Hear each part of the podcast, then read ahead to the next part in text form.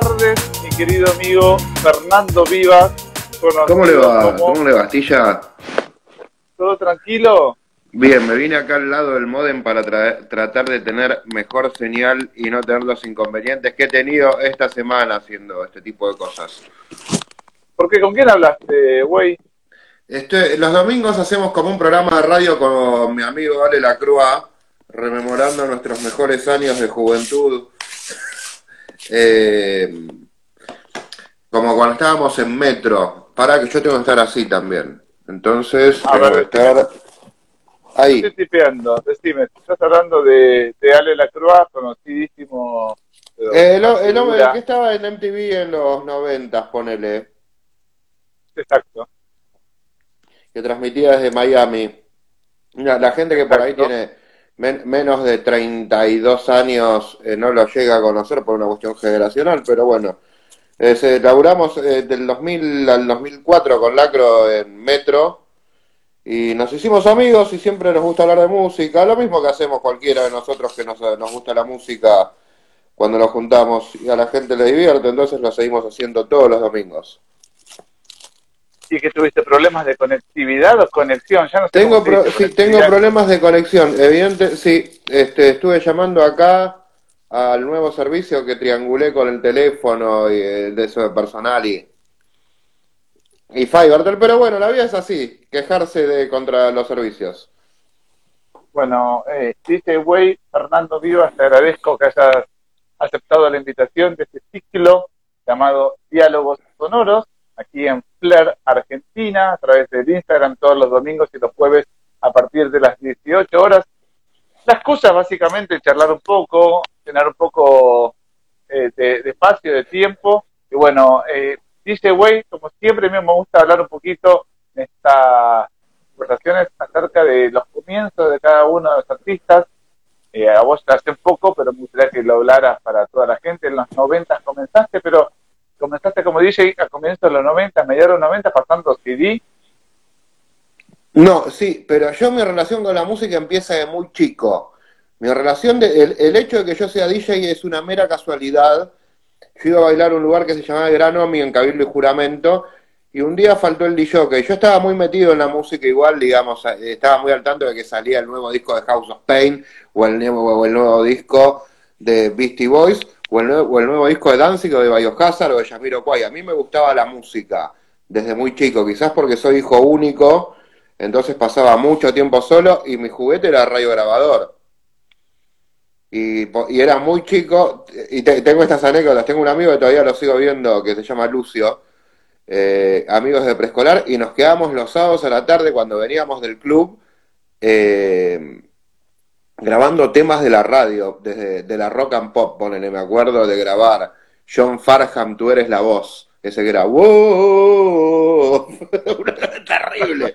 Eso tenía ocho años, a mí siempre me gustó la música, cuando en, más en mi primera adolescencia, en la primera parte de los 90 yo estaba más metido en lo que es la escena eh, hardcore, eh, crossover, pan rock, eh, de lo que era Buenos Aires, lo que podría haber sido la primera camada de Buenos Aires hardcore.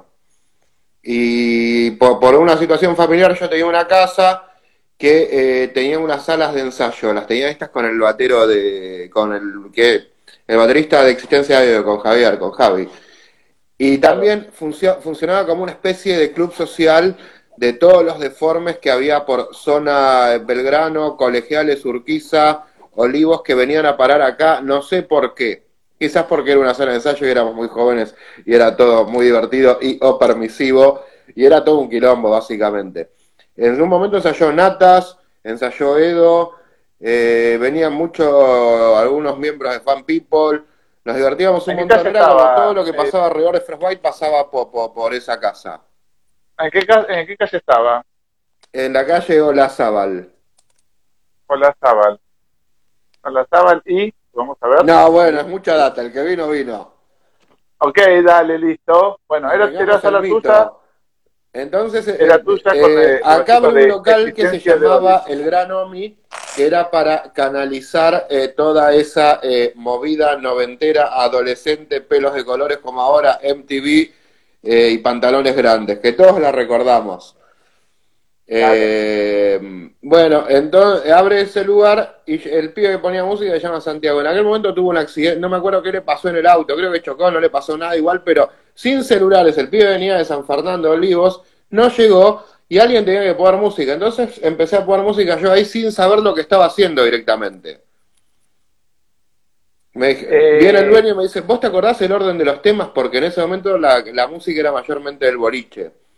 Le digo, sí, yo me acuerdo lo que pone todas las noches. Dice, ok, vos pasame los temas, yo los pongo. A las dos horas estaba poniendo música yo de una manera que calculo que haber sido terrible, pero bueno, tampoco había tanto, tanto tecnicismo en aquel momento. Y bueno, y así, eh, en un momento empezó, siguió ese año, y después pasé a La Negra, que estuve dos temporadas, que fueron 96, 97 y ya sobre fines del 97 eh, me fui a trabajar con Oliverio, que ahora es un exile, me fui a trabajar al Odeón y sí, después nada, y después ya estaba laburando, boludo, tenía, tenía 19, 20 años, era como este siempre fue mi laburo.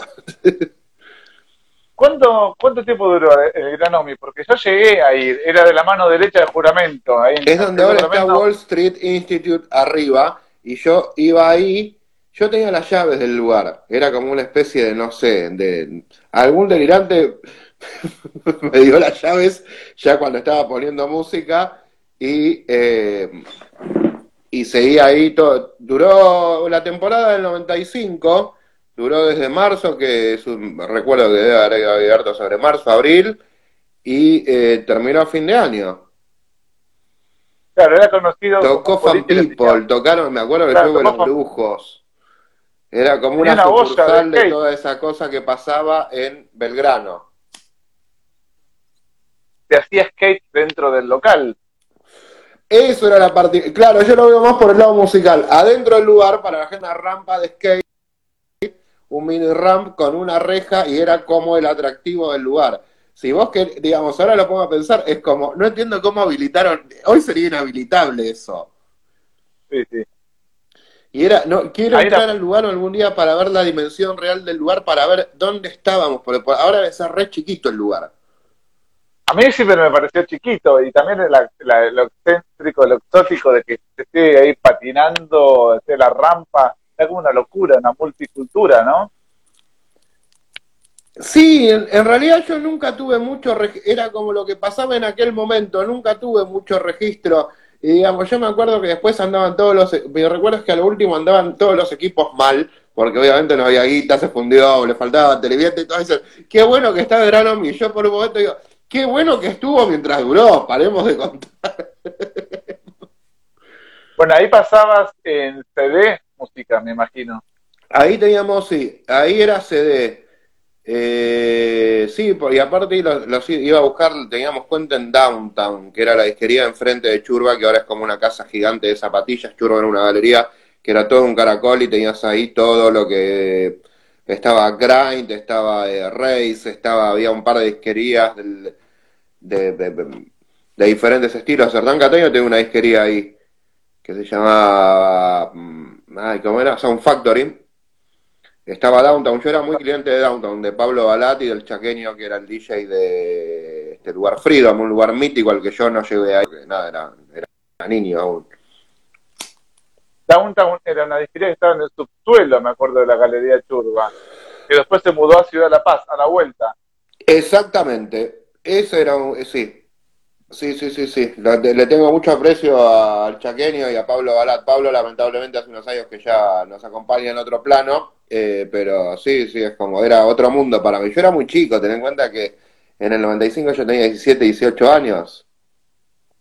claro, estamos casi de la misma generación, yo soy del 80, vos estás por ahí. 77. En aquel momento, por ahí, tres años era un montón de años igual. Obvio, para mí sí. Si yo a los 15 iba a Lomi, vos tenías 18, para mí estabas en otra en otra estratosfera. Bueno, entonces pasaba CD que les daba Downtown, ¿tenían can? No, no, no. Yo iba a seleccionar la música, no me daban la música. Eso y, eh, eh, Era, sí, era gusto personal y también las recomendaciones. Y Downtown eh, tenía como las revistitas que estaban ahí en el mostrador, entonces uno iba pidiendo. Y así descubrí un montón de cosas que están buenísimas y así me, clava, me he clavado con un montón de porongas, ponerle por ET. El otro día encontré el disco muerto y la tapa original todo de Clawfinger. ¿Te acuerdas de Clawfinger? Claro, esos suecos. ¡Qué poronga! Claro. Nos fumamos Clawfinger. No también, que ¿eh? encima vinieron en el 95. En el Monsters of Rock. En el Monsters of Rock con Paradise Lost. Eh, no me acuerdo qué día tocaron, pero fue Paradise Lost, Therapy, Ozzy, Megadeth yo fui a ver a Paradise Lost, Fey No More en la gira de King for a Day eh, y Clawfinger. Fue un sábado, mirá, me acuerdo. Clawfinger, Therapy eh, y Megadeth, con Alice Cooper. Megadeth y Alice Cooper. Porque el otro fue Fate No More, eh, Paradise Lost y eh, Ozzy. Ozzy, exacto. Te quería preguntar también, este, a ver, porque vos decís que empezaste a pasar música casi de casualidad, porque una noche no fue el DJ a el gran Omi, y después de repente tenés que empezar a equiparte como DJ, me imagino yo, tenés que empezar a, a comprarte unas bandejas, una compactera, unos auriculares, bueno, no sé cómo, Sí, no, no, bueno, después empezó, en aquel momento había Denon, yo eh, no, no llegué a comprar Denon nunca, pasé directamente a las bandejas, porque me di cuenta que era como más de DJ, eh, de dar bandejas y, compré bandejas. Y ahí empezó el problema de los discos, el problema de los discos, el que todo conoce. ya, yo ya lo tenía, pero después era como el disco era algo más eh, picante en la mano que era como, eh, para vos conseguir la música, te, no solamente tenías que saber lo que ibas a buscar, sino había que ver si el disquero te la quería vender. Los que no vieron la película Alta Fidelidad, los que vieron la película Alta Fidelidad, High Fidelity, quizás entienden un poco esto, es como la disquería es un club, la disquería de DJ o la disquería de melómano, no musimundo, es un club muy cerrado donde es como uno tiene que, saber saber para que te atiendan. Es como te, te terminas atendiendo solo, básicamente. Eh, y me, ese mundo es atrapante, me encanta. Y nada, y me dediqué un poco más a esto. Después eh, tuve, eh, pasé al Odeon, donde ya era un lugar que estaba bastante más de modo, digamos, estaba como bastante más hypeado. Eh, y lo conocí Oliverio y tuve ahí de la Mónica sí, sí tira sus opiniones para de la Mónica, es verdad también. Eh, y tuve que ponerme un poco más las pilas, aprendí a mezclar. Al tocar un poco el bajo, al tener un poco, un poco de sentido y teoría de la rítmica, me fue bastante, me fue fácil aprender a mezclar. Nunca tuve problemas de mezcla. Es como, me explicaron, practiqué y mezclaba. Y de lo de nada, ya eh, yo en, todo este en todo este tiempo yo se, ponía música en el skate park de Parque Sarmiento con los hermanos Acervo y Toby, Mofeta y un montón de gente fantástica que no entiendo cómo siempre decimos che, no, no, no fue tan, no, no estuvo todo tan mal para tener 17 años y no tener idea de lo que estábamos haciendo. Porque salimos ilesos, ¿no? ¿Eh? Y salimos ilesos, nadie nos tiró nada, nadie nos bajó. No teníamos, éramos muy chicos y no teníamos idea, y de repente en Parque Sarmiento, ponen en un campeonato fueron 150 personas, al otro empezaron a ir 600, al otro ya caía Telefe Noticias y estaba Lucho, que Dios la tenga la gloria también, cantando en un podio con un cartón de vino abajo del brazo, cantando temas de Luis Miguel, y todo esto salía al aire. Yo no entiendo, era como era eh, Parque Sarmiento fue una etapa muy divertida. Yo seguía poniendo música ahí, puse música, no me acuerdo ya cuántos años, fueron años que pasaron muy rápido, pero fueron años. Eh, y ahí lo, eh, la conozco a Carla Tintoré, que era como una de que más profe, digamos, más del palo del techno, del house. yo ponía música del avión que estaba buenísima, pero ellos eran como más DJs entonces, eh, nada, nos ponemos a hablar con otro amigo en común, con Darío Suárez, que sigue patinando, le mando un beso. Es un artista muy, reconocido ahora.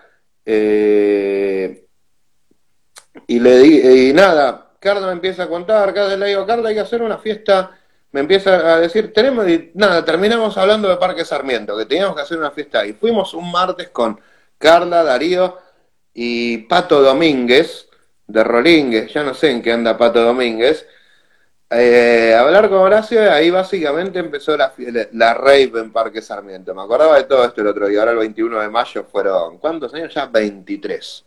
Yo era nada, era un pibe que tenía unos discos, ponía música. Carla, para devolverme el favor, me invita a poner música, a eh, abrir la, la, noche esa del 97, la primera rave de Parque Sarmiento. Eh, entonces, para devolverme el favor, claro, lo que pasó es que como yo ya venía trabajando en el Odeón, que estaba bueno, y en base a eso la gente empezó a quizás a mirar un poco más en serio. Yo era bastante malo, supongo también, pero bueno, eh, le ponía muchos huevos. Y en aquel momento no había mucho punto de comparación eh, tangente para, eh, para decir, ah, es realmente horrible.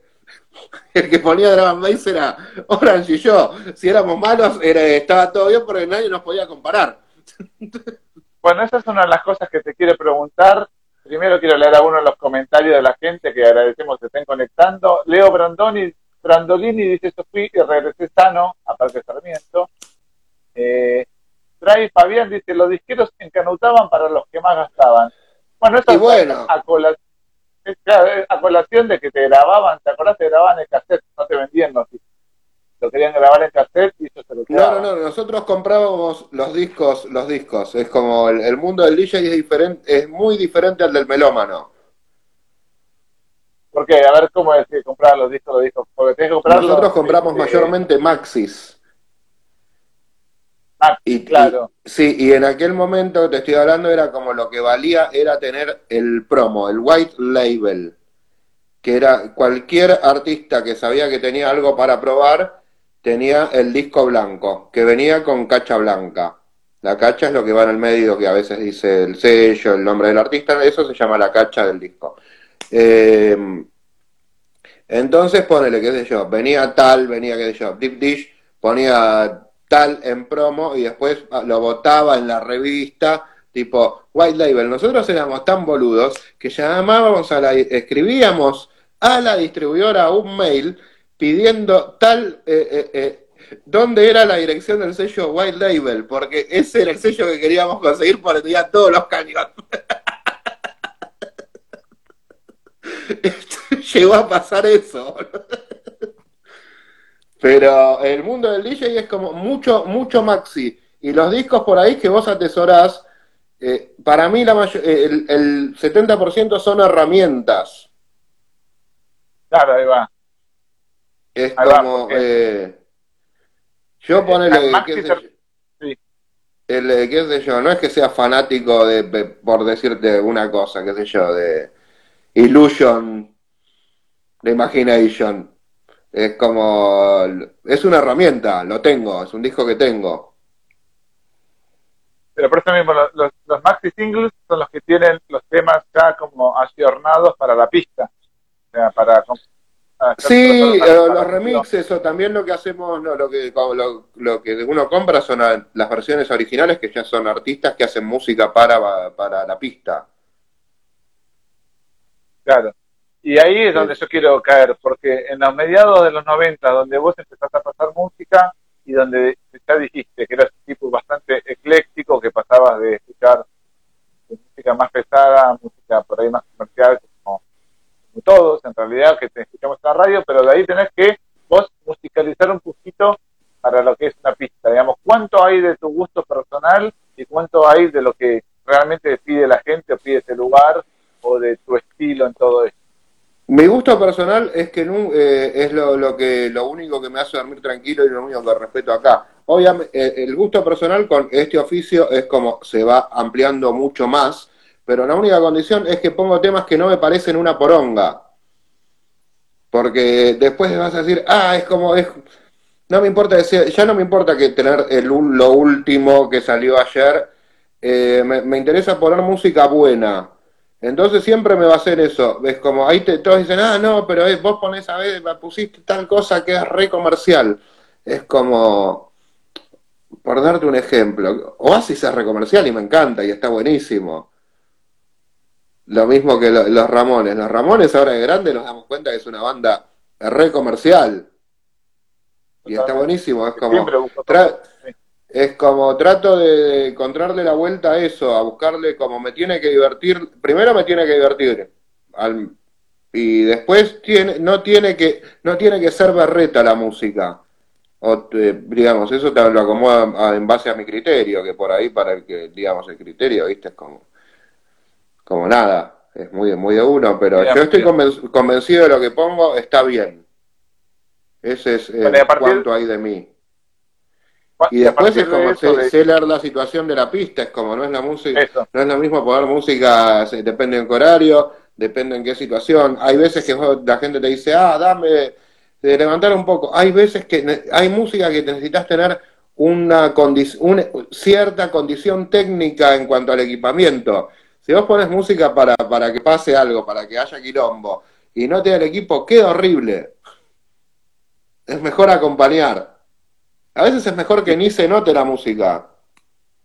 ¿Qué sería eso, por ejemplo, que cuando no te da el equipo, que por, para, un, para una música que tiene muchos muchos bajos o mucho bajo que es como es como no puedo poner eh, mucho groove si digamos con un groove muy fuerte si digamos no me responde el equipo. Hay música que tiene que pegar es como como qué sé yo como que vayas a ver Slayer y salga por un parlantito por el, las mismas cajas de de Vilma Palma hay cosas que tienen que entrar físicamente pero perdón, eso no, no, lo puedes, no lo puedes corregir ecualizándolo, porque eso es lo que uno tiene desde abajo, la presunción, que uno lo ecualiza y ya más o menos zafa. No, hay veces que el equipo te tiene que responder. El equipo le, El equipo tiene que responder. Ahí se la tira el pecho. Sí, eso te iba a decir, la tira el pecho te voy, te voy haciendo algunas preguntas que llegan de la gente. Pregúntale a Way cuándo vuelve el Odeon y un electroacústico de Skate for Life. Bueno, acá dirían. Skate for Life era la banda de Julián Estumpo, eh, Johnny, que ahora está en Banda de la Muerte, mi querido amigo Rama, DJ Rama, que ahora vive en Londres. ¿Quién estaba? Demo también, Candor, que hace rato que no lo veo a Candor. Ay, me estoy olvidando de alguien, pero bueno. Eh, nada, eh, perdón el que me estoy olvidando de Hate for Life, no, ellos no creo que vuelvan, y el Odeón no creo que vuelva porque ya no me da el hígado para hacer tantos desastres. Y estaría buenísimo volver al Odeón. El lugar era fantástico, ahí enfrente donde fue Rox y después Sana, no sé qué carajo hay. Ahí cerca del planetario. Te pregunta, te pregunta Rama, eh, ¿el DJ es como el maestro de ceremonia?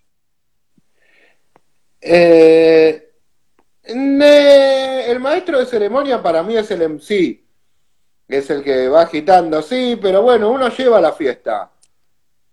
La fiesta no te tiene que llevar, uno tiene que llevar la fiesta, las riendas de la fiesta, siempre. Sí, bueno, acá es el maestro de ceremonia, tiene razón Rama. No estamos acostumbrados a tener el MC en Argentina, tal vez sí en Estados Unidos, lo hemos visto en películas, pero acá no tan acostumbrados al menos.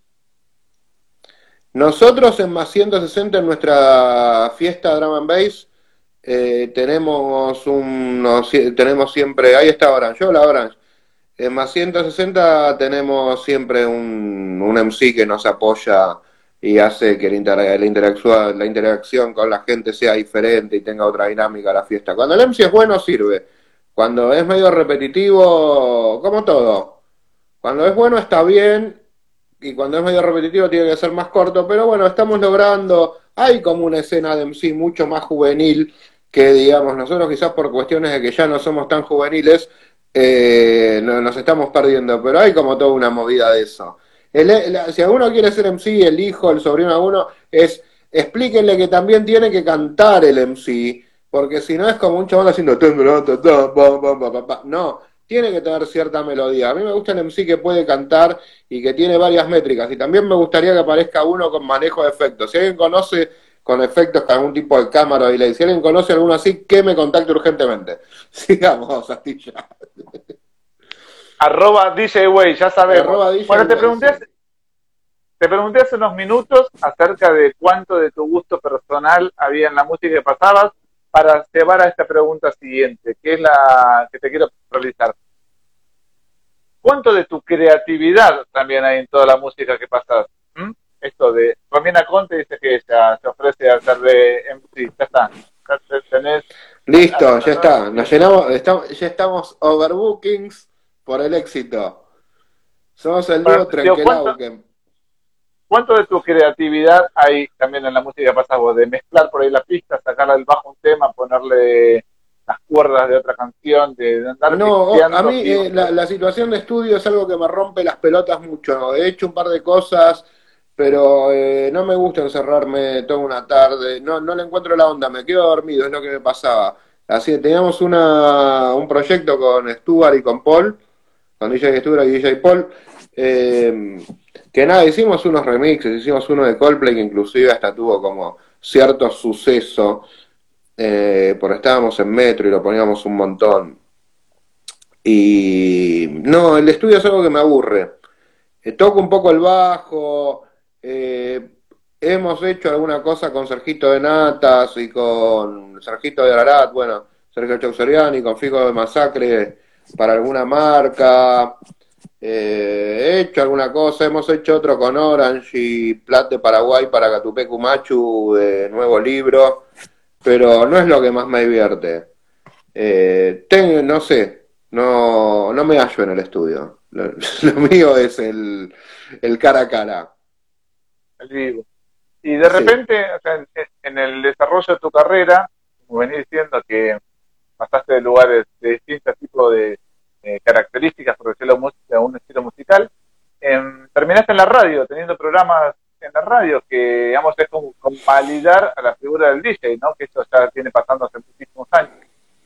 Mira, sí. El otro día, eh, justo me acordaba esto, yo en realidad hice radio toda la vida. Astilla, vos seguramente lo conocés Ernesto Acuña de Pasión de Multitudes. Claro que lo conozco, sí señor. Bueno, yo fui telefonista de Pasión de Multitudes a los 13 años. Porque yo escuchaba el programa antes de la nada, eh, antes de los festivales, te estoy hablando del año, fines de los 90, yo estaba en primer año. Y llamé y fui telefonista, pero como tenía muchos CDs y cassettes, después ya terminé un tiempo eh, como eh, colaborando un poco con la música.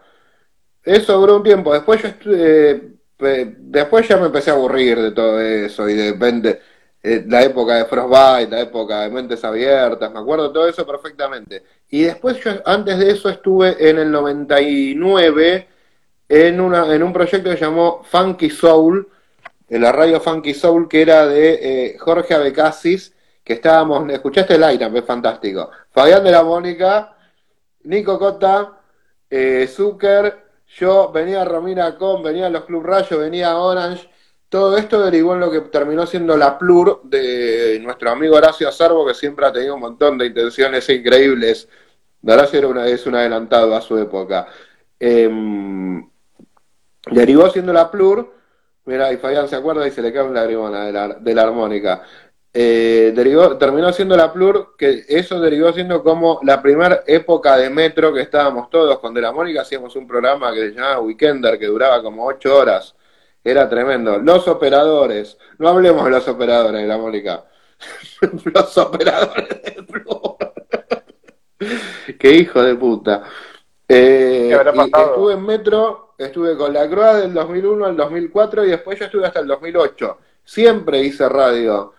Eh, Después en el 2008 iba como invitado al programa de FDL y, una vez por mes, nunca dejé de hacer radio, estuve en Rock and Pop cubriéndolo a Z cuando se iba de viaje, que iba decolado igual. Y después eh, en el 2016 arrancamos con lo que fue audio, que no sabemos en qué condiciones estamos ahora, eh, pero bueno, trataremos de que siga. Y estuvimos cuatro años con Z haciendo ese programa, hablando y presentando un poco para la gente que no está metida en, lo que es la escena o en el circuito, eh, presentando artistas electrónicos locales. Nos, nos, salió, nos pintó por ese lado. Consideramos que al estar en Radio Nacional teníamos como cierta eh, obligación de difundir primeramente lo de acá y lo hicimos, esto, nos divertimos un montón, duró cuatro años, pasaron volando. Y vino todo, vino, vino, nunca nos, no estaba atado un estilo, vino todo el mundo. Yo soy un artista y seguramente del circuito y seguramente haya venido. Esperemos que siga, porque estaba buenísimo. ¿Vos no sabés si van a seguir por la cuestión de la pandemia o porque todavía Estábamos ahí en una negociación y, y, cayó la pandemia. Ten en cuenta que las, las nuevas autoridades de la radio entraron 20 días antes que nosotros. Sí, tiene febrero, creo que más o menos por ahí. Sí, y, tiene, y tienen como la radio destinada a lo que es la transmisión de las clases para los niños y demás. Entonces el último, el último problema que debe tener cualquier directivo de esa radio persona es como, ¿qué hacemos con Siete y con Buey? Sí, sí, sí, sí, Pero paralelamente, ¿cómo te mantienes ahora que decís que eso es tan malo para el estudio? Digamos, no puedes hacer cosas eh, creativas desde tu casa. Bueno, trabajé mucho los últimos tiempos, es como por un rato podré aguantar. Eh, no, no, digo, pero de cuánto creatividad de DJ, digo, cuánto para la Escucho música, escucho un montón de música, que es lo que a mí, a mí más me gusta, escuchar música, estar al tanto de lo que sale, de lo que pasa, eso es lo que más me divierte. Y después ir a hacer como unos, a veces hago como más sets y a veces hago como unos paseos musicales que están buenísimos. Últimamente estábamos haciendo el skatepark de Tecnópolis con el amigo Martín Pivoto, con Orange y con Stuart, donde el concepto era, no, no voy a hacer un set, no voy a mezclar un tema, voy a hacer como un paseo musical más por, de la manera que me pinte. Y podía sonar de Smiths, Slayer, eh, Dua Lipa eh, o Portishead en el mismo set. Bien. Y me, me, divierte más eso, es como, ok, es como, este es el criterio, vamos por acá. Todo esto igual con, cierto concepto de DJ, porque tiene que tener una dinámica, no es como una, una lista de Spotify, tiene que tener una dinámica dentro de la ensalada. Bueno, creo que ahí dicen la tecla. ¿Cómo, cómo sentís vos como DJ? ¿Qué opinás de esas sugerencias y este acostumbramiento sonoro que te va haciendo una aplicación como Spotify, que te va acomodando y que la verdad que a veces te pega bastante bien, o sea, pero bueno, ¿qué, qué pensás vos de todo esto? Bueno, hay alguien que hace muy bien el laburo de, de ¿cómo sería? De software, como para ir analizando lo que la gente escucha, porque o, cómo sigue las listas. Para mí eso está, está recontra reestudiado. Sí, qué sé yo. No, el factor humano es todo, y sobre todo cuando hay una situación humana eh, cuando hay gente, es como el factor humano, el saber, ah, ok, hay hace mucho calor, eh, los pibes están aplastados, vamos a bajarla un poco, no vamos a arengarla y para medida que va cayendo el sol vamos subiendo y que la música va ganando dinámica, es como todo ese laburo es el factor humano. Y cuando estás laburando con... Esto no es eh, hacer botellas que podés calcular el aire con el que soplás y lo puede hacer una máquina, no sé, que ya lo debe estar haciendo una máquina inclusive. Esto es como, estás laburando con arte, el factor humano siempre va, a ser fundamental. Por más de que a veces la, a veces la automatización haga que, que, nos sentamos unos imbéciles, eh, el factor humano es todo, Fratán lo sabe un tema buen puesto, bien puesto en el momento necesario cambia toda la noche, cambia cualquier situación. Es eso. Bueno, con, todo esto es como a veces a mí me pasa que me, vuelvo como enamorado del error. La imperfección para mí es está buenísima. No me gusta ir a un recital y que funcione todo a la perfección. Y de tu parte de DJ, digo, ¿cómo remendaste ese error donde decís, fui la puta madre, la cagué? O por ahí en tu mente decís, no, no, no iba a este tema, y tenés que con el pulso activar automáticamente y llevarnos para Primero, yo ves, me ha pasado a veces que digo, uy, y me ha pasado a decir, yo quería poner el otro lado, y esta es la versión eh, me con, recontra recantada, o esta es la versión Dabla, que la instrumental, y es como, me ha pasado, y es como, y uno la rema con la actitud física primero, nunca hay que estar intimidad, nunca hay que, hay que mandarse para adentro, siempre es como, esto está buenísimo, esta es la que va, y estoy muy convencido de que no pasa nada. Y nada, el oficio te hace poder sacarlo, la, la piloteas, eh, la piloteas rápidamente.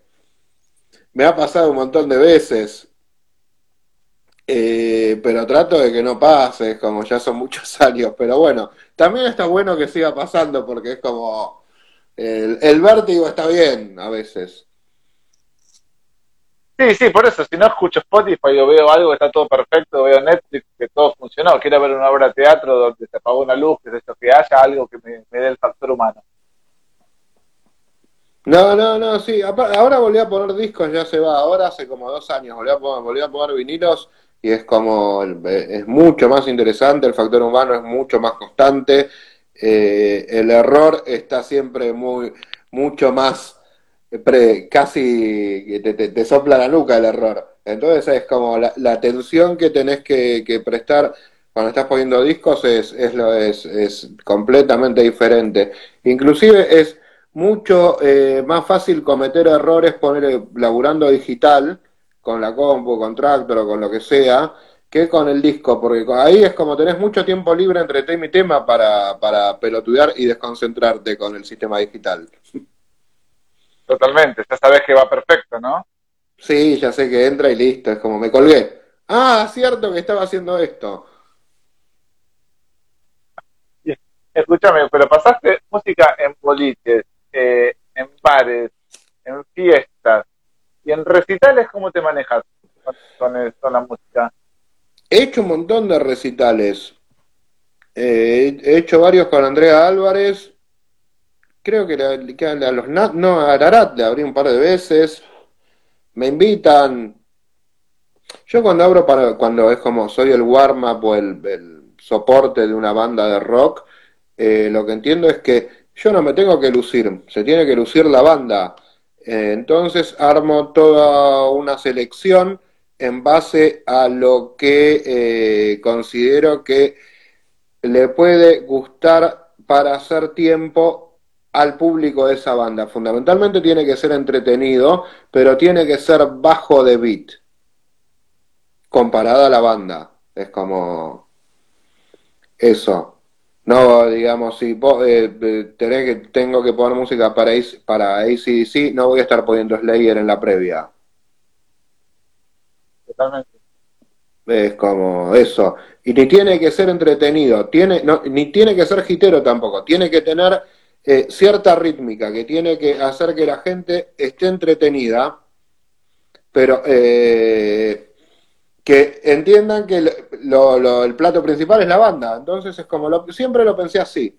No lo suelo hacer mucho porque es como, es un laburo que, que toma un tiempo y lo hago principalmente para amigos que tengo, tengo relación o me gusta lo que hacen.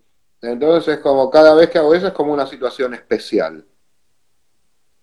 Está bueno por se eso. Perdió esa, se perdió esa magia. ¿Te acordás que antes en los hospitales te ibas y la previa te pasaban como, música en los altoparlantes a un buen volumen y ahora... Claro, pero eso es porque empezó Sadaik a cobrar por eso.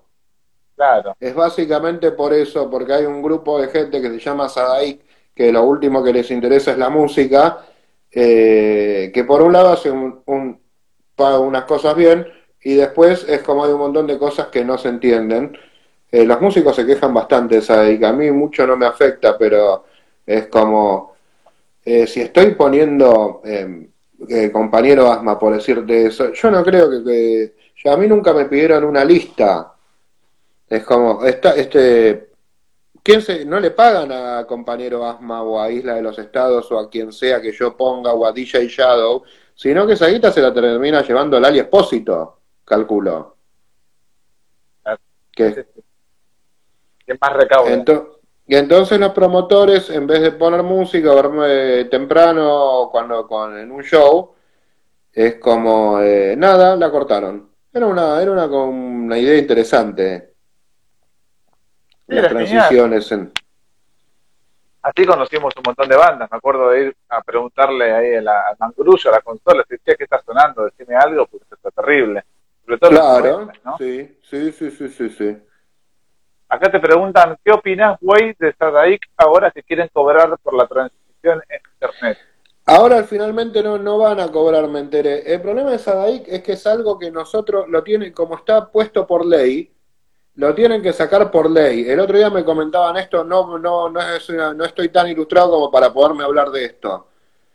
Eh, pero lo, digamos, para sacarlo hay que presentar un proyecto en el Congreso y lo tienen que votar eh, los legisladores. Nosotros no es como, es como, está, es ese punto. Es algo que está, hay que sacarlo por ley. Es muy complicado. O armar una sociedad paralela. El tema de los DJs, eh, para ser, para estar, para ser socio de SADAIC tenés que ser compositor. Eh, tengo un par de colegas productores que cobran por SADAIC, pero lo que la mayoría lo que suelen hacer es registrar los temas afuera, porque es como una, es mucho más lógico, me dicen. Y bueno, eso. Bueno, volviendo a tu función como DJ, también me interesa muchísimo saber cómo es la musicalización en un par, ¿no? Porque en un par hay otro roce, hay otra intimidad, hay otra lectura de la noche, de la situación, y ahí donde tenés que ver un montón de, cuestiones que por ahí en un evento al aire libre, multitudinario, pasan por otro lado. Una cuestión intimista que sacas a relucir que no, que no mostrás en otras áreas. Bueno, el hecho de poner música en situaciones muy grandes hace que todo sea más grande y todo sea más fuerte y, e, es muy jodido eh, poner eh, es la, eh, discos que, que, suenan íntimos o suenan pequeños, te podría nombrar un montón de artistas, es muy jodido poner en, un lugar gigante que algo, no sé, no creo que lo conozcas, pero un pibe que hace Deep House que se llama Kevin Yoss, que es como escocés y hace como una cosa muy yacera, es muy complicado ponerse, eso. Por ahí serán unas cuestiones que son más, más, más de, de, de poca gente, cambia todo, no es lo mismo abrir que cerrar, cuando tenés mucha gente delante es como eh, salir a quizás hacer que la gente se divierta con lo que a uno le divierte. Cuando tenés situaciones más, más, más pequeñas es como, ok, esto va a ir por acá. Entonces, es como, para mí me divierte más, sinceramente, por música para poca gente. Me, estaba trabajando, me divierte mucho en poner música en Puerta 1, que les mando un beso. Eh, en Florería, que ahí volví a agarrar los vinilos. En Florería Atlántico, que estoy con Carlitos Alfonsín, con Oliverio, con Tommy Jacobs, con Fratan, que andaba por acá. Y con, con Tato, es como, me divierte más eso, porque es como... De, la variedad, no me aburro, no es como que estoy manteniendo un grupo, es como un paseo musical, que es lo mismo que te, te dije que hacía en el skatepark, que me divierte mucho más. ¿Y cuánto tiene que durar un set para vos eh, promedio, un set estándar en, en este tipo de lugares? Cuatro horas. Cuatro. Sí, cuatro, horas, es como... Cuatro horas, sí, sí, ya estoy mayor también, Astilla. no me asustes, no seas boludo, no me asustes. soy un poco, eh, te van a empezar a llegar los, los cuarenta y pico los dolores. No, ¿sabes por qué también pregunto? Porque en este tipo de... ¿Por qué cuatro? Dice Rama. ¿Por qué cuatro? Cuatro horas, porque es como... Es, una es un bolso de discos de 50 discos, eh, podés hacer algo sólido, después es como...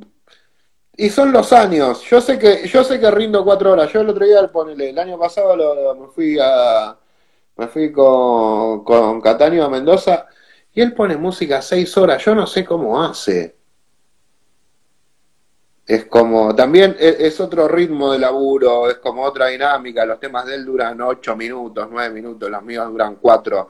Eh, pongo discos, qué sé yo, me canso un poco más. Eh, pero eh, cuatro horas, yo trabajo cuatro horas. Si alguien quiere, alguien quiere trabajar seis, que trabaje seis. Si alguien quiere trabajar una hora y media, me parece fantástico. Pero cuatro horas para mí está bien. ¿Y el intercambio musical o intelectual en este tipo de situaciones, cómo, cómo se genera, digamos, a lo largo de tu carrera? ¿Cómo, cómo viste ese intercambio? Cuando digo intercambio me refiero a la devolución que te hace la gente. Eh, ¿Vos notás que ha cambiado eso? Que la gente se te acerca igual a preguntar, che, ¿qué estás pasando? O viene y te dicen, ¿me gustó? Hay de todo, siempre ha existido gente que interesada por la música, gente que va a divertirse o gente que le gusta cierta situación. Es como, hay gente que, le, que tiene como un criterio musical en cuanto a cómo, dónde salir eh, y, cierta idea musical, aunque no sean melómanos. Hay gente que realmente está muy interesada con la música. Yo tengo amigos que están mucho más interesados en la música que yo, que es mi trabajo. Y ellos laburan de otra cosa. Eh, que me acercan cosas y siempre digo, uh, a ver, o, le, llevo pendrives, porque a mí me gusta te, cargarlo y ver cómo me gusta el waveform. Uso Spotify, pero hasta ahí leo. O me va, ahora ya empezaron directamente a pasarme cosas. Pero eh, la relación con la música es esa. Es eh, me perdí. Eh, yo también. Yo estaba pensando más en que te quería preguntar ahora. Eh, no, te preguntaban igual de las cuatro horas de pasar música y todo esto. ¿Qué, qué, tipo de acercamiento teníamos? por eso, más de cuatro horas yo ya me empiezo a perder. Es como me... Está bien cuatro horas. Yo cuatro horas funciono perfecto. Es un montón de tiempo igual porque es la búsqueda, no es que yo tengo algo armado y voy o repito una playlist, yo voy viendo qué pasa y me gusta ir, buscar y laburo rápido y saco, pongo. Entonces cuatro horas yo sé que, es como lo que me da la cabeza para laburar ese ritmo. En tu trayectoria como DJ, ¿a una vez dijiste, quiero pasar música en este lugar y no voy a parar de insistir hasta que me llamen de este lugar? ¿O fue más fluido de decir que me llamen? No, yo eh, la verdad he tenido bastante suerte, siento. Quizás eh, un poco por el pionerismo, porque era como no había mucho mucha gente que empezaba cuando nosotros empezamos. Estaba estaban los que eran un poco más grandes, que era el Urban Group. Estaba Hernán, Carla, Trincado, Carlos, Zucker, son todos como un poquito más grandes que, que yo, que Orange, que Romina, que Mariano DC, que la, la gente que, que empezaba de mi camada. Entonces, cuando em, se empezaron a armar como los diferentes grupos de laburo en la escena, em, tuvieron que nutrirse de gente nueva y es como fue. Yo en tres, en tres años, en cuatro años, pasé el gran Omi a Pachá. Si me explicás si me lo propuse o cómo pasó, me divertía tanto que le puse un montón de huevos.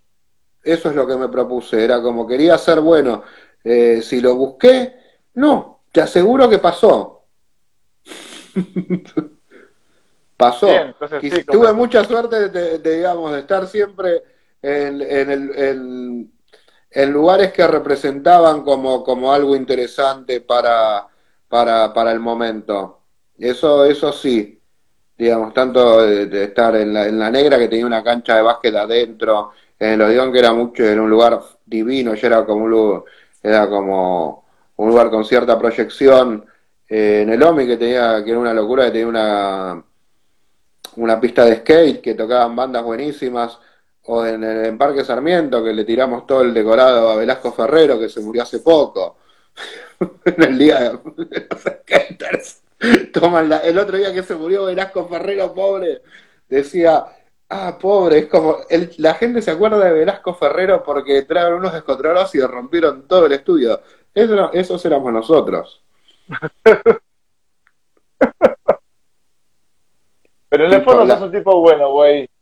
Gracias. Gracias. Escuchá, te voy a leer algunas preguntitas de la gente hasta antes Lo que quieran. A la, hora se, a la hora se corta esto eh, de, los lives de, Instagram. Lo que haces live lo sabrás. Y justo que quiero darte las flautitas que cada para que no esté pudiendo. Dice, acá te comenta que a las cuatro horas de, pasar música en realidad querés estar en la pista. Bueno, eso puede ser, ¿no? También puede ser. Te, dice, te le dicen, a ver, te han hecho una pregunta. Diego Gonzo, ¿cómo es un DJ pasando música en un castorio? Eh, yo he hecho eh, los casorios que, que, puse música, los casamientos que puse música es de gente de, mi amistad, digamos, que es como hago una, hago como una fiesta de hits que están bien, pero no pongo yo me cachita ni ninguna de esas drapies. Es como, sí, puedo poner Don't You Want Me Baby, todo ok, va a sonar Delight, todo ok, puede poner Technotronic, pero es como paremos de contar, y lo hago porque son mis amigos, pero no es que hago casamientos, ni bautismos, ni bar mitzvah, divorcios pueden ser más divertidos, pero que no es, no es mi palo el social, que eso es un oficio eh, muy complicado hacer el social, es muy, muy jodido hacer bailar a la sobrina y a la tía al mismo tiempo, lo, respeto mucho el laburo de social, no me sale, no, no es la mía, nunca lo fue, a mí me gustaba más la música. Para ir redondeando un poquito, como habrán visto acá. Acá hay una que me hace Rama Vega que me interesa, que es cuánto tiene o tuvo que ver las agencias en managers en la construcción de una carrera. Yo tuve mucha suerte también de, gracias a Hernán Cataño, trabajar 12 años con Surface, que es la agencia de Cruz Pereira Lucena, Criso y un montón de gente fantástica que siempre les de estar muy agradecidos. Por, y, le pido perdón a Cruz siempre por todos los dolores de cabeza que le he causado, pero bueno, ya son, son anécdotas divertidísimas a esta altura. Eh, y es muy importante Ahora es muy complicado, creo que entrar en una escena o entrar en un circuito eh, sí, sí, sin un agente. Pero bueno, tengo ese esa, lo bueno del pionerismo, quizás. ¿Esto era una, agencia que te representaba? ¿Estás hablando de eso? Sí, yo tuve durante 12 años, eh, trabajaba, me, me manageriaba, me representaba eh, Surface Bookings que era un grupo humano hermoso. Creo que sí, sí, ahora ha cambiado todo, pero éramos. el primer Surface era como. Eh, viajo por el interior y dicen, ah, claro, el primer Surface es como hablan de la generación dorada de Shinobi. No era lo peor de Buenos Aires, pero era un gran grupo humano. ¿es verdad que una noche terminaron bailando cumbia con Marilyn Manson en la negra? Sí, eso pasó. Yo no estaba, yo estaba poniendo música arriba pero Marilyn Manson se quería levantar a uno de mis compañeros de laburo, que no voy a dar su nombre porque muchos lo deben conocer. Eh, entonces se fue a la barra de abajo, lo tuvieron que matar al pibe, que era barman en la barra ahí donde yo estaba, que era la de la cancha de básquet, lo mandaron abajo para que Marilyn Manson lo deje de agitar. Entonces lo mandan a la pista de cumbia, todo mal y eh, Manson se fue a seguir chamullándose a, a, nuestro amigo y tiraba un paso de cumbia, era una situación terrible, era, era muy raro Marilyn Manson, ¿eh? Pre-celular, si no, estaría en todos lados, ¿no? Marilyn, ¿eh? Digo, una época pre-celular, pre-redes, si no nadie lo filmó bailando cumbia. Esa, sí, es una, una muy buena época para salir en una ciudad que no es la tuya a hacer cualquiera. Totalmente. Nadie te conoce, no hay registro. Sí, lo bueno, de, lo bueno del anonimato y del no registro. Acá te pregunta tu colega Romina Con. Algo que nunca, para ver si me fue, algo que nunca te pregunté, con muchos colegas soñamos alguna vez que se terminaba el vinilo. ¿A vos te pasó? A mí se me, se me ha terminado un disco. Esto me pasó en Barfly, un lugar que trabajé también ahí con Gonzalo Salimán en una época buenísima, el 2000-2001. La última noche que abrió Barfly fue un jueves, que era el, mismo día que de la Rúa se iba en un helicóptero. Qué lindo día para pasar, ¿eh? Para alegrar. Para alegrar. Y me acuerdo que me fui a comprar unos auriculares Sony al centro ese mismo día y mi, mi ex mujer me decía, no, no vayas, tipo llorando como que me iba a meter en Beirut no estaba todo bien igual, pero no estaban bombardeando Buenos Aires, por suerte.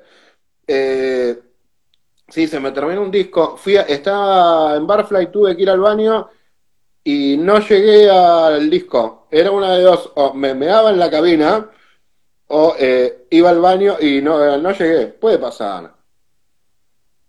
Se terminó, no pasó nada igual puede pasar, es como, es como, ¿a quién no le saltó un disco? Ahí también me ha saltado un disco. Sí, son cosas que pasan. Bueno, como te decía, para, para cerrar un poquito esta conversación que tuvimos, primero te quiero agradecer, Wade, por la presencia, por la compañía. Un placer, Astilla, siempre buena onda. Al mismo, al mismo tiempo, de acá abajo habrán visto, dice 10% off ingresando al código diálogos en la tienda Flair Argentina. Esto significa que Flair son importadores oficiales de unos filtros sonoros que a, vos te habrán llegado. Y te, los tengo por acá, sí. sí, los quiero usar a toda costa, ir a un show a reventarme los oídos, pero no estaría pasando. Bueno, y un poquito de eso también, a veces suelo preguntarle a los entrevistados, si vos siendo DJ más todavía, ¿qué tanto de, cuidado tuviste a lo largo de tu carrera con los volúmenes y todo eso? ¿O, eras, siempre no se da cuenta cuando se pasa un poquito de rosca, pero digo, ¿qué tanto te cuidabas vos, para vos? No, yo siempre he sido un desquiciado eh, y sobre todo porque empecé muy chico, yo ponía música cuando tenía 17 años. Entonces a los 17 años no tenés noción de nada, es como, te sos inmortal, todos somos inmortales a los 17 años. Lo mismo que pensaba en mis oídos, hasta que en un momento, eh, me acuerdo que fui a hacer el registro ya a los 20 largos, y me toman la prueba, viste que te hacen tipo el test auditivo, y él, él le dice, bueno, está bien, anda. Y volví y, y nada, te, tengo una tengo una baqueta eh, importante, con los años empecé a, dar, a darle un poco más, más de, prestar un poco más atención, empecé a usar tapones, es como yo voy a ver un show con, con, tapones siempre. Y hace un tiempo, gracias a Flair Argentina, estoy, estoy cubierto en ese aspecto, que es como otra, otra situación, no son como los tapones que uno compraba acá en la farmacia de la esquina, no tienen nada que ver con eso, es como no estás adentro de una cápsula de, de, tipo que escuchás adentro de una botella, no, es como corta como tiene que ser, es como, es otra situación. Aparte de la reducción perfecta, no es que... Perfecta, sí, corta perfecto, es como, pude laburar con tapones, que es algo que nunca pude hacer, porque siempre perdí algún grave, siempre perdía algo, no me sentía cómodo, es como, me sentía como... Eh, embotellado. Esa era la. Como viste que. Y hace poco los empecé a usar para laburar y laburo con tapones. Cuando laburo con monitor de costado, eh, laburo con tapones y está buenísimo. Salgo como si nada. Puedo, inclusive creo que podría poner más, más tiempo música porque no tengo fatiga auditiva, que es lo que empieza a pasar con los años, cuando uno empieza a ser un señor mayor como yo. Por eso las cuatro horas recomendadas para pasar música, si no te agarras Sí, sí, sí, prefiero hacer sólido cuatro horas eh, que, nada, es como, en un momento también uno se cansa y eso se empieza a notar. Cuatro horas es como, ok, soy sólido cuatro horas. Bueno, gracias, Wey, por haber pasado por este ciclo, por diálogos sonoros. Gracias a todos los que se conectaron, a las preguntas también, por la interacción. Te comento vos, Wey, y a todos los que están del otro lado, que el domingo vamos a tener a Adrián Taberna, Que ¡Wow! Es una referencia. Lo tuve en la radio a Taberna el año pasado. Claro, bueno, el, vínculo Soda, Taberna, Z, ¿qué tal? ¿Qué? Es muy tímido en las redes. Es un tipo fantástico, es un placer. Yo a veces me lo encuentro por acá, por el barrio. Es un, es un placer encontrarse y hablar cualquier un rato con Taberna. Es como una, una Biblia caminando. Bueno, Taberna es el, fue el histórico operador de Soda Stereo y de Gustavo Cerati. El eh, auténtico cuarto soda. Es el auténtico cuarto soda. Estuvo en todos los shows de Gustavo Solista y en el 99,9% Todos los shows de Soda menos el primero y después faltó dos eh, porque nada, porque murió la madre, murió el padre, esa fue la explicación.